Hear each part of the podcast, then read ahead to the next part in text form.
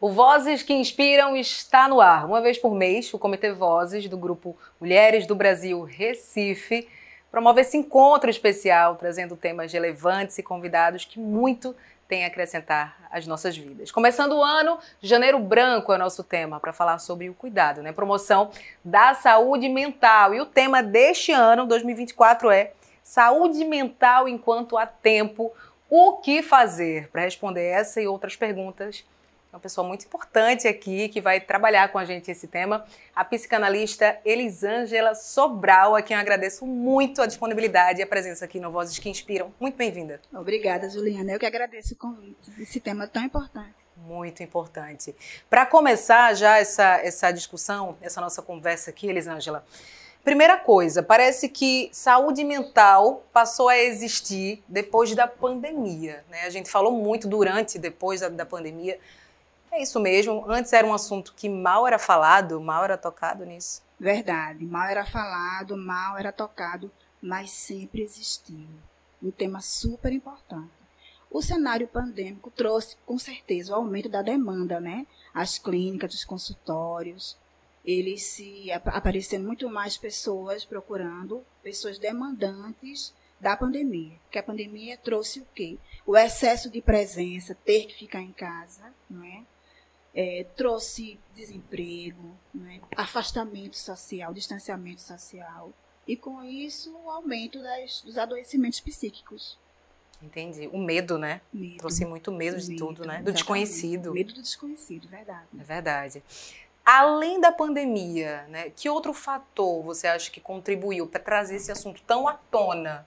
É, será que a internet, a exposição, também né, auxiliou nessa questão? Acredito que sim. Acho que as redes sociais, a cobrança, né? a felicidade editada né, das redes sociais, essa felicidade tóxica, né, em vários momentos fez com que nós né, nos comparássemos. Esse movimento de comparação né, é adoecedor. Então, clicar a tela, ver na tela pessoas felizes, satisfeitas, realizadas, e aí, essa tendência de se comparar. Isso contribui muito para o adoecimento. E como é essa questão em consultório? Né? Você também é, é professora, né, mas atende em consultório, é supervisora do Instituto Lotus de Psicanálise aqui em Recife.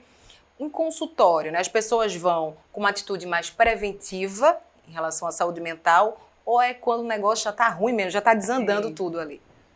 Quando a pessoa começa a apresentar sintomas com os quais não é possível lidar, já está no limite, né? Assim, o copo está cheio. São cobranças da empresa, é? diagnóstico de síndrome de burnout, fobia social, medo de não atingir as metas. Então, são essas pessoas com essas queixas. Já vem, na maioria dos casos, uma indicação. Entendi. Um encaminhamento do psiquiatra ou da empresa, da instituição que trabalha. A maioria dos casos é com indicação, é com encaminhamento. Então você está me dizendo aí que falta o preventivo, né? Falta Exatamente. esse olhar para a prevenção. Falta esse olhar para a prevenção.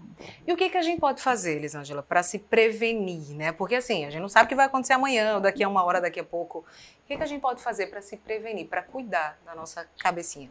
Eu acredito que é na infância. Eu acho que a educação é muito importante. Por exemplo, se inclinar para fazer a escuta da criança, validar suas emoções, reconhecer seus medos, seus sentimentos, dar importância ao mundo infantil. É um primeiro passo. É ensinar a criança a olhar e validar os seus sentimentos, as suas emoções. Esse lugar de escuta é aprendido a se validar. E aí, ao longo da constituição psíquica dessa pessoa, quando chega na fase adulta, ela vai olhar para si. A gente está falando de autocuidado. Sim. Sabe, sabe se validar, olhar para você e dizer, olha, o que é que você está sentindo? Que escolhas são essas? Que repetições são essas que eu faço ao longo da minha vida? Nomear essas emoções, validar isso e buscar ajuda. É imprescindível. Você falando uma coisa muito importante, olhar para si. Né? E o que eu percebo é que na sociedade a gente é muito educado, acostumado a olhar ao redor, olhar para o outro, né? E a internet é muito isso. Eu estou olhando o que o outro está fazendo, o que é que o outro está comendo, o que é que o outro está vivendo. e esqueço de olhar para mim de viver a minha vida. Como é que a gente pode olhar mais para a gente? Como é que a gente pode desenvolver essa autocrítica, né? O que está indo bem, o que é está indo mal, o que é que eu preciso melhorar? Como é que a gente faz isso? É a prática. É construir isso, sabe? Construir mecanismos para olhar para si. E isso, como eu já falei, vem, vem da educação. E quando não possível, buscar ajuda. É, por exemplo, no consultório mesmo, as pessoas que eu atendo, a maioria são mulheres, é o cuidado com o outro, é o cuidado com o irmão, o irmão mais velho ou o irmão mais novo, é o cuidado com os pais, é o cuidado com o marido. Por último, é o cuidado de si, é olhar para si. Por isso que nós, mulheres, deprimimos mais. Por conta dessas relações sociais, que, que aí tem as relações de gênero, as relações étnico-raciais. Então, coloca nós, mulheres, sempre nesse lugar. É o outro. E, por fim, nós. Por isso que adoecemos mais. Então, é como se fosse uma sobrecarga muito grande em cima de nós, mulheres. Isso, isso não é teoria, isso é prática, prática mesmo. né? Sem falar na segunda jornada, terceira jornada. A culpa, a vulnerabilidade socioemocional que a mulher vivencia. Estou falando de violência então, tudo isso contribui para que as mulheres adoeçam mais. A gente está falando aqui, obviamente, né, que é para toda a população, seja homens, mulheres, né, adultos e crianças, mas eu queria agora focar para as mulheres. O que é que nós podemos fazer, né, com tantas é, atividades diárias e tudo mais, para a gente ter esse cuidado? Assim, ah, eu não quero ir para uma terapia, né, ou acho que eu não preciso, mas atividades diárias que podem nos ajudar, Elisângela, nesse sentido. O que é que a gente pode fazer? Assim, queria que você desse alguns exemplos. Atividade física é importante. É o cuidado de si, não é atividade física, não. E a gente sabe que há um processo químico. Quando a gente faz atividade física, a gente produz neurotransmissores, a gente tá, eu estou falando de cérebro, né? Todo mundo, né? Sim. Homens e mulheres, né? mas especificamente a mulher, né? Reservar um tempo para si. Leitura, buscar atividades prazerosas e o autoconhecimento. Sabe esse autoconhecimento? Sim. Você olhar para você, de você se cuidar. Esse skincare que as pessoas falam de pele, não? Esse skincare de cuidar de mim, de, de protagonizar, sabe? Eu acho que isso ajuda bastante. Gostei do, do skincare. É, né? Porque tá para além, né? Para Sim. além da pele, para além do visual, né? Você olhar para você, né? E buscar, né? E se buscar, né? Nas relações, se priorizar nas relações. Maravilhoso, maravilhoso. É, é, importante conversar em família sobre isso. É importante né, você cuidar também né, da saúde mental dos seus. Exatamente. Como é que a gente faz isso, assim? Porque é tão corrido, às vezes a gente mal se vê, come rápido. Há, há de se fazer um grande esforço para isso. Perigoso é o silêncio. Um filho calado, um filho no quarto, um filho muito na, no celular, na rede social. É muito perigoso. Então, esse silêncio, ele está dizendo alguma coisa. E a fala é muito importante. Volto a dizer, nomear as emoções, falar sobre, conversar, sabe? Sai do quarto, vem conversar, vem dialogar, vem interagir com a família. Não é? Eu entendo que a sociabilidade, a socialização é um termômetro para a saúde mental. Perfeito. Se você se socializa, se você dialoga, conversa, sai, ainda que você escolha estar em casa, mas que ter esse momento, é muito importante. É um termômetro para a saúde mental, é a socialização. E é verdade que quando a gente verbaliza, aquilo ali vai embora um pouquinho? Vai sim, alivia. Por quê? Porque quando você fala, você se escuta. E você já olha de um outro lugar. Aí você, quando você se escuta, o movimento para o olhar para si, né? Você fala, escuta. E quando você se escuta, algo muda aqui. Até tua percepção fica mais leve. Com certeza. Isso é uma prática na clínica. Né? No, no manejo clínico, lá no meu consultório, eu percebo isso. Quando alguém conta a sua história e ela conta a outra vez, ela já conta diferente, mais leve. Porque ela já tem outro olhar sobre si. Ela já avançou. Avançou na compreensão de si. Então, acho que isso é que faz um movimento diferente. Esse olhar já é diferente para Interessante. Dentro. Então, para quem está nos vendo agora ou nos ouvindo, né, e ah, não tenho condição, não tenho acesso a uma terapia, a gente sabe que tem é, hoje é, é, é, mais acessível, né? A gente tem preços populares, tem gente que atende até de forma gratuita, e você vai falar um pouquinho sobre isso já já.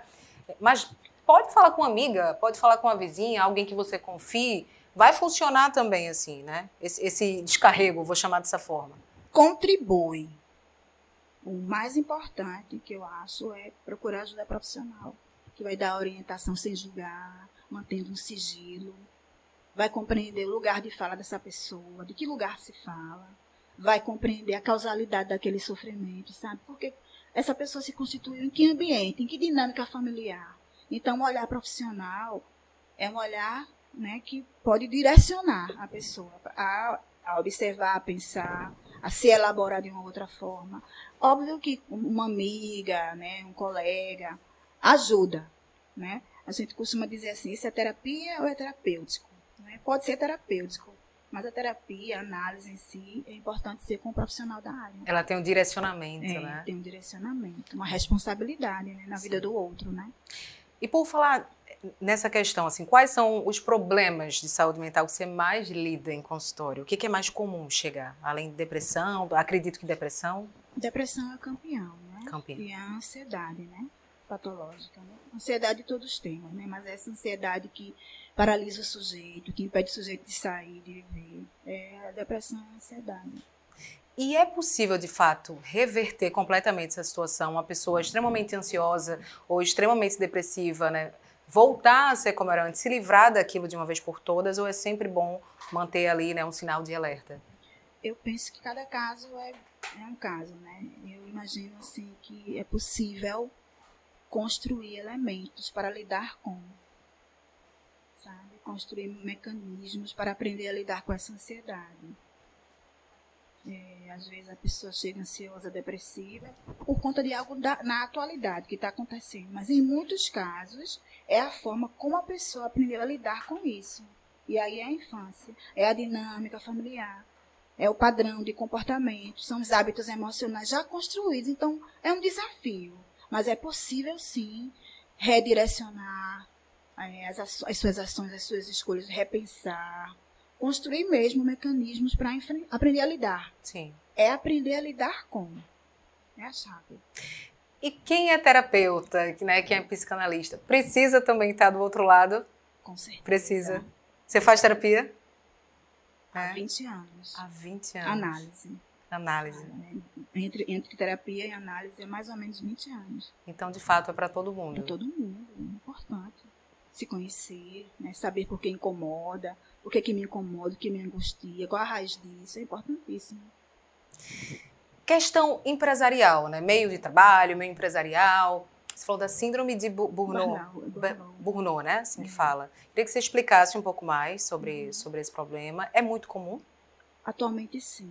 É muito comum. São as pressões, né? Para bater metas, horário estendido, folgas suprimidas. Muitas vezes em casa, o sujeito atende o telefone, alimenta uma planilha, continua trabalhando. Então isso gera uma angústia, né? gera uma, uma tristeza, porque não bateu as metas, ou porque tem uma outra meta para além né, ser batida. Como é que a gente pode né, manter o nosso emprego, né? a gente precisa se sustentar, e driblar né, essas pressões, essa ansiedade, essa cobrança diária excessiva muitas vezes. Como é que a gente né, é, é, tem esse traquejo, esse manejo? Eu penso que a empresa pode investir, sabe, nisso. As empresas, as instituições, elas precisam identificar o, quais as principais ameaças para isso. E manter esse diálogo sobre a saúde mental na empresa, com rodas de conversas, grupos, né, colocar no plano de trabalho da empresa um momento como esse, um espaço de escuta como esse, tor tornar isso, fazer disso uma cultura da empresa. Eu acho que isso ajuda bastante. E a gente consegue ver isso na prática ou é algo ainda muito distante da realidade? Eu penso que algumas empresas já fazem isso, já faz parte da cultura de algumas, muitas empresas. De ter um momento de relaxamento, de ter um momento de de escuta, de, de café diálogo nas empresas. Algumas empresas fazem isso e isso é muito importante, até porque aumenta a produtividade na empresa. O funcionário fica mais disposto. Eu penso que isso é um investimento. É bom para os dois lados, dois lados né, Exatamente.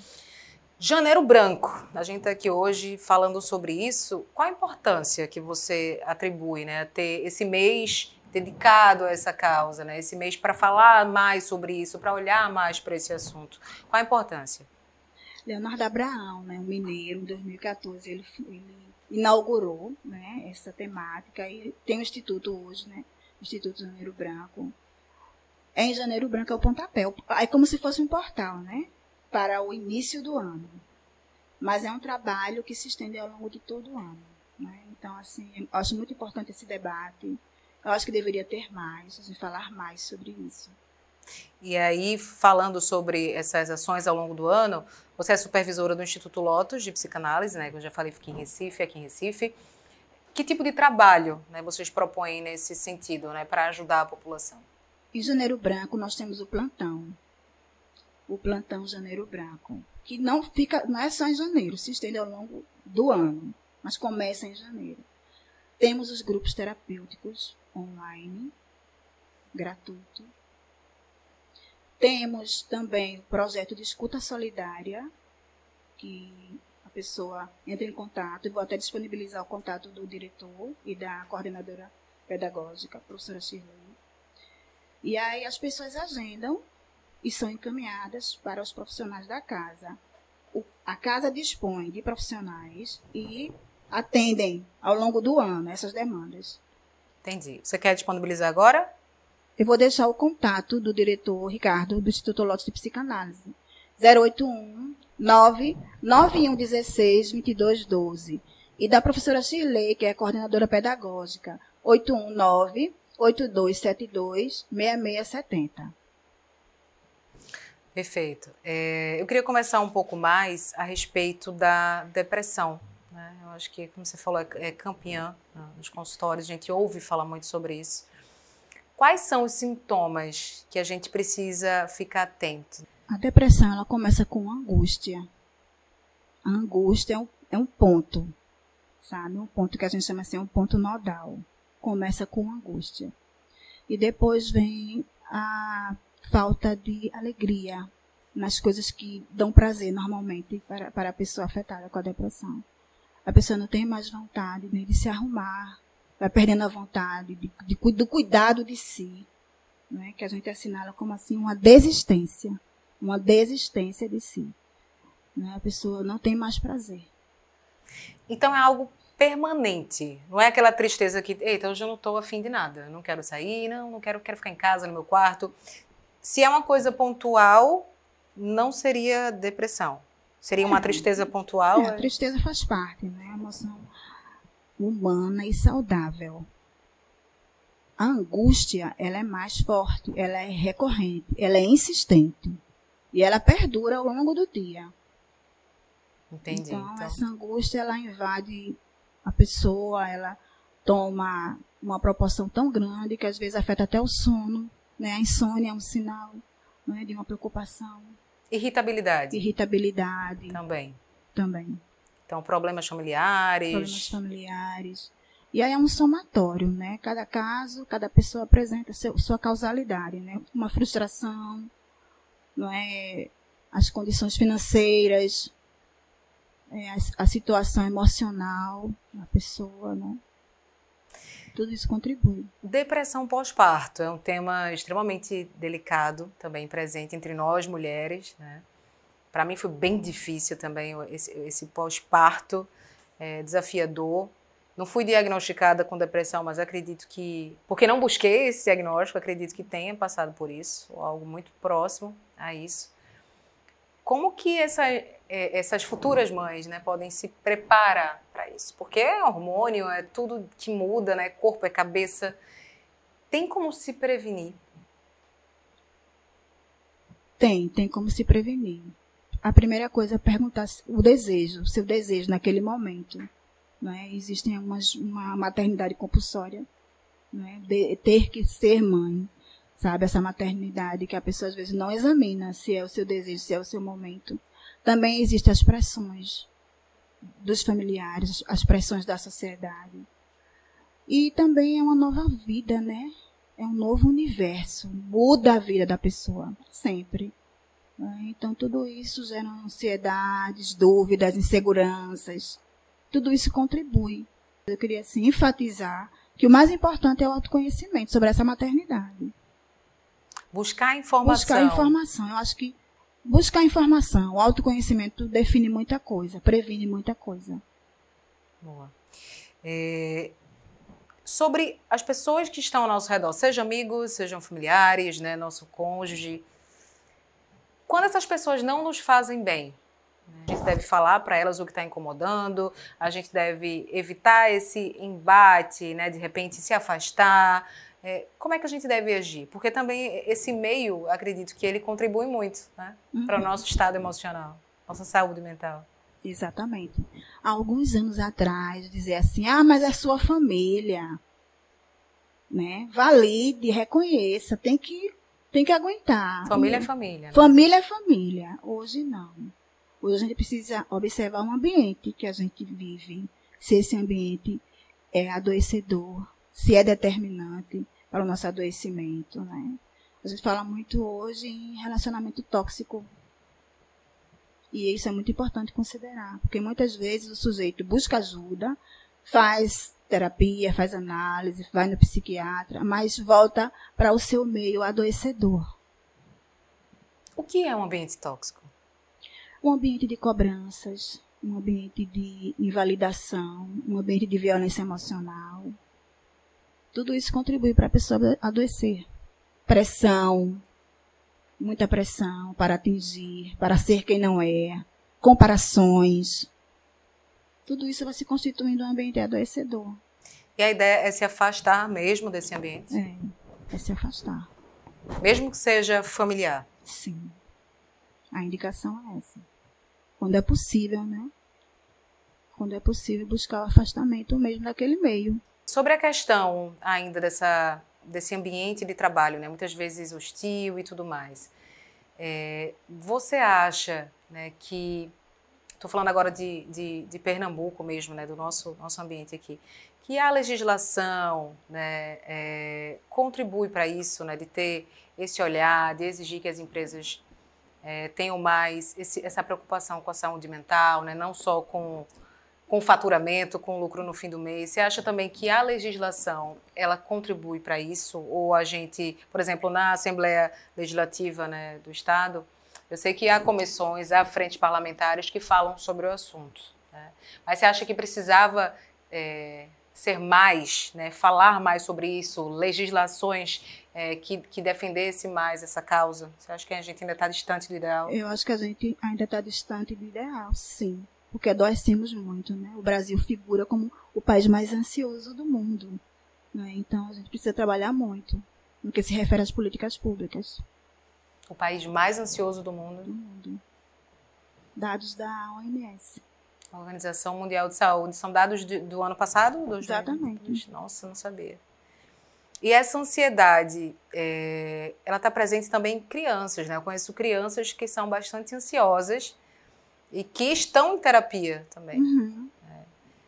Essas crianças de gerações anteriores, nós, né? A gente tinha isso já, Elisângela? Ou era algo que, né, porque a gente brincava de bola de gude, de pipa de repente, não via, não tinha tanto acesso à internet, isso não existia tanto. Não existia tanto, porque existia. nós tínhamos a rua para brincar, é? brincávamos, de fato, a interação social.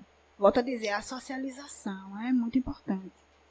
E tinha acho que os pais, né, mais presentes. Os pais talvez. mais presentes. Hoje não, hoje há uma terceirização né, da educação. Né? Tem a, a, as, as, telas, é, o celular, né, a, a, solidão dos condomínios das, das crianças. Tem as pressões, as competições. Né, as crianças competem mais nas escolas, sim, com sim. as provas, com as notas. Então são pressões. Então elas adoecem muito mais certeza. O desafio é bem maior é. hoje em dia. E tende a aumentar? Há uma projeção para o aumento disso, não? Qual é a projeção? Se, se conversa, não sei exatamente, mas existe um diálogo aí entre os profissionais que há um aumento, haverá um aumento disso, dessa ansiedade, dessa depressão. Nossa senhora, isso já está difícil hoje, uhum. imagina, né? Porque a gente tem hoje mais casos de, de problemas de saúde mental e parece que menos tempo para cuidar da gente. A questão é o tempo, né? A ansiedade tempo. é por conta do tempo, né? Temos que correr. Temos pressa. Sempre. Sempre. E isso é adoecedor. Caramba. Eu fico pensando assim, se há reversão né? porque cada vez mais as coisas estão mais rápidas, os prazos mais curtos. É... Hoje, por exemplo, muitas vezes a gente precisa ter um, dois, três empregos para dar conta das contas, para pagar tudo, né? Uhum. Como é que a gente reverte isso? Como é que a gente consegue parar né, para olhar para a gente e fazer tudo isso que você já falou, fazer atividade física, ir para uma terapia, né, procurar um hobby, conversar é, entre, entre a família. Eu acho que esse é o grande desafio, né, Elisângela? A gente já entende que isso é necessário, uhum. mas como que a gente consegue reverter isso tudo? É difícil. Eu acho que a gente pode aprender a lidar com isso, sabe? Tem um professor que fala assim, o sujeito adoecido é aquele que está excessivamente adaptado. Então, estar adaptado a todas essas, todas essas pressões do cotidiano, do cotidiano é adoecedor. Então, reverter, não, mas acho que a gente pode criar mecanismos para lidar com, reduzir, sabe? Reduzir a atividade, reservar um tempo para a família, priorizar, sabe? Se priorizar. Acho que isso ajuda bastante. Excelente. Então quer dizer que o sujeito está adaptado, é como se ele não se incomodasse mais. Uhum. Isso é ruim. É ruim. O bom é quando ele se incomoda. Ele se incomoda, porque sinaliza. Quando ele se incomoda, ele está sinalizando que precisa de ajuda. É o corpo dizendo: olha para isso. Perfeito. Que dica você dá né, para os pais, é, enfim, cuidadores de crianças, de adolescentes, que muitas vezes né, ficam lá nos quartos e não querem socializar de fato? para chegar perto desse, desse filho, dessa filha, sabe? Para conseguir tirar dele, extrair alguma coisa da escola, do convívio.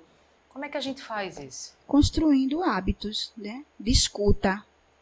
É aquilo que eu disse, se inclinar, falar com a criança, validar o que ela está falando, reconhecer seus sentimentos, a sua problemática, que para o adulto pode parecer pequeno, mas para o universo infantil é muito importante validar essa problemática e andar junto, sabe? Estar presente. E aí a criança que cresce nesse ambiente de validação de suas emoções, ela vai ser um adulto que está habituado a falar sobre si. Então falar sobre si é, um, é, uma, é uma abertura de cura, é uma possibilidade de cura. Você fala do que você sente. Isso é muito importante considerar. Esse, essa aproximação, esse diálogo, essa validação da criança, dos sentimentos, das angústias, que existem no universo infantil também. E é importante reconhecer isso. Isso eu acho que isso é um passo super importante para um adulto mais saudável. Perfeito. Que a gente já começa né, a, a, a combater né, para as futuras uhum. gerações. Coisas que a gente não teve, de repente, a gente começa a praticar para que as futuras gerações não passem por uhum. isso, né? Falar de si, do que se sente, valorizar, sabe? As emoções, os sentimentos. Valorizar o autocuidado, valorizar a saúde mental é muito importante para a vida adulta. Nós, os adultos de hoje, eles não tiveram muito isso. E essas crianças de hoje, lá na frente, vão falar de si ou vão só postar? E o reconhecimento é através de curtidas? Percebe como é sério isso? Muito sério, muito sério. A gente falou aqui sobre mulheres, falamos agora sobre crianças. Queria falar um pouco sobre homens. Uhum. Você falou que os homens são minoria em consultório. Exatamente. Essa minoria, porque há de fato uma resistência muito grande, um preconceito, algo desse tipo, ou porque eles são mais fortes no quesito saúde mental, Elisângela?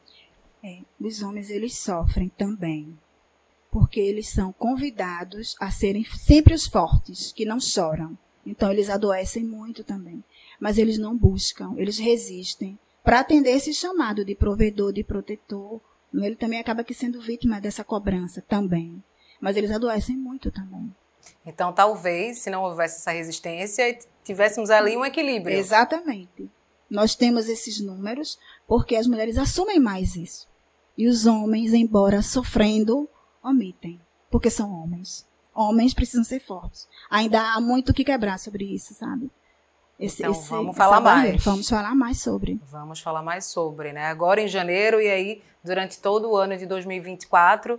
É... E por falar nisso, essa virada de ano muitas vezes traz algumas frustrações. Ansiedade, o que eu não consegui fazer. Nossa, eu fiz uma lista enorme, só cumpri duas, né? Só fiz duas marcações aqui, o resto eu não consegui fazer. Ou a ansiedade de dizer, nossa, esse ano eu preciso comprar um carro, preciso casar, eu preciso ter dois filhos, eu preciso como é que a gente lida com isso, com essas emoções? primeiro é examinar se eu preciso mesmo dessa meta. Essa meta é sobre mim ou sobre o outro. Eu quero atender a que expectativas? As minhas, as que eu preciso verdadeiramente, ou para atender o outro. Sabe? Tenho que definir quais são as minhas demandas reais. Para de repente não estar tá traçando métodos para impressionar alguém. Cobrança da família. Cobrança, comparações. Então é muito importante refletir sobre isso. Sobre isso. E também acho que não ser tão, tão exigente, né, Elisângela? Exatamente, não ser tão exigente. Não exigir tanto de si. Pega leve um pouco consigo, sabe? Entendi. A gente vive num mundo com tantas pressões, com tantas cobranças, e ainda cobramos muito mais de nós mesmos, acabamos que adoecendo. Em relação a hobby, né, atividades, você falou sobre atividade física, né? Eu queria que você despertasse aí, né, ideias pra gente, né, do que a gente pode fazer que zera, vou dizer assim, que zera a nossa mente, que nos alivia, que tira o peso da nossa mente. O que é que a gente pode fazer? Ah, vou falar sobre mim um pouco, né? Diga. Porque a corrida, para mim, as manhãs, assim, é o início de tudo. Pode ser qualquer atividade física. Você corre? Eu corro pela manhã. É mesmo? Quantos quilômetros? Quantos quilômetros? Não sei. Eu corro uns 30 minutos. 30 minutos? 20. Como? Tem uma cola aqui. Tem uma, cola. uma colinha aqui. Mas é o início do dia. Eu ganho o dia. Agora eu entendo porque algumas pessoas correm no domingo com aquele sol escaldante, suando. eu te entendo, que eu achava assim, que loucura é essa? E hoje eu super eu entendo. Ainda. Pronto, hoje eu entendo quem faz isso. Recarrega total. Você ganha o dia. E aí você gosta de fazer atividade pela manhã? Pela manhã. Ah, que legal. Então, atividade física, você se conecta consigo, com o seu corpo. Quando termina a atividade, você está satisfeita. A sua atividade, a sua corrida é sempre ao ar livre? Ao ar livre. Entendi. Ouvindo música ou Às sem ouvir vezes música? ouvindo música, Ouvindo ajuda música. bastante. Por falar em ouvir música, acho que também é uma atividade interessante, né? Colocar uma música que você goste. Muitas vezes falta tempo até para isso, né? Uhum. Colocar a música e curtir a música, ouvir a música. Sei lá, um piquenique. Pode ser Um algo assim. piquenique, uma leitura, Uma um leitura. filme, uma série. Algo que você relaxe, se conecte. E tudo isso contribui muito. Porque aí você se conecta consigo, né? Você Sim. relaxa, né? Sai daquele ambiente de pressão, de cobrança. E vai ali, como chama de ócio criativo, né? Esse Ócio ócio criativo. criativo é muito importante. É importante ficar sozinha. Sozinho. importante, importantíssimo, determinante. É. É. Não muito tempo, no silêncio, no vazio, né? Mas refletir, pensar, ter esse momento consigo também é muito importante. E a espiritualidade, assim? Tem gente que, ah, eu sou católica, eu sou evangélica, eu sou, sou espírita. Então, não, não acredito em Deus. Como é que essa questão da espiritualidade no cuidado com a saúde mental tem, tem ligação direta? Tem sim, eu acho muito importante. Você tem uma conexão espiritual, você tem uma religião, você. Porque tem os grupos, né? Na igreja tem os grupos, no centro espírita tem os grupos. Né? Quando a gente fala de religiosidade, tem vários grupos de encontro. Isso é a socialização, né? Então a gente volta naquele, naquela tecla da socialização, que é determinante. Então você interage, conversa, escuta, escuta o problema do outro, se doa para o outro. É importante. E essa questão do, de Deus, né? Muitas pessoas não acreditam em Deus. É, mas é importante você acreditar em algo né, que seja superior, seja uma força da natureza, uma divindade, o próprio Deus, é, que você possa pedir uma ajuda, né, é, é, reverenciar. É importante isso ou não? É muito importante. Eu penso que é determinante.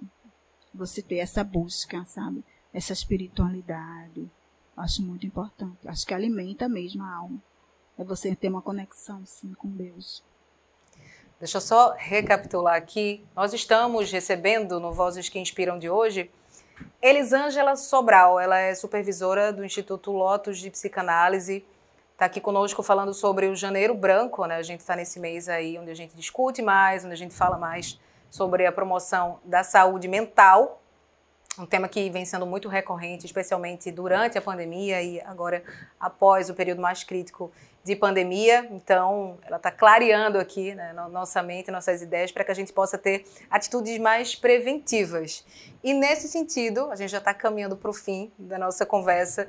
Nesse sentido, Elisângela, eu peço para você, se possível, dar um recado ali, é, olhando nos olhos de quem está nos acompanhando, né? Tem gente que está nos ouvindo. Sim. E dar é, uma mensagem sobre fazer um 2024 melhor, né? Ter esse cuidado maior neste ano. Que compromisso, que atitudes eu posso ter nesse sentido? Sim, a mensagem que eu deixo é você se colocar como prioridade na lista, não é? Dos objetivos, né? Se priorizar, olhar para si, observar-se, nomear suas emoções, seus sentimentos, observar suas escolhas, seus padrões de comportamento, seus hábitos emocionais, tentar se compreender, para nomear, para validar, para reconhecer-se. E aí sim tentar construir mecanismos para enfrentar, para aprender a lidar né, com o que te angustia. Lembrando que o corpo, a cabeça estão o tempo todo sinalizando, dando sinais. Olha para isso. Olha para isso. Esses pensamentos recorrentes, né, esses sonhos persistentes, olhar para isso, dar importância a isso. E, por fim, buscar ajuda se necessário. É isso. Elisângela Sobral, muito obrigada. Eu que agradeço. Eu pegar aqui na tua mão para agradecer. Estica aqui, obrigada pela presença. Por ser uma voz que inspira, tá? Pra gente é uma honra e a gente quer trazê-la mais vezes aqui. Fico no aguardo, um novo convite. Tá bom, obrigada. Obrigada. É isso, em fevereiro a gente volta com mais entrevistado, né? Esse nível de Elisângela, com mais assuntos relevantes para a gente melhorar a nossa vida, a vida de todos nós. Esse foi o primeiro Vozes que Inspiram de 2024. Continua com a gente que tem muito mais. Obrigada.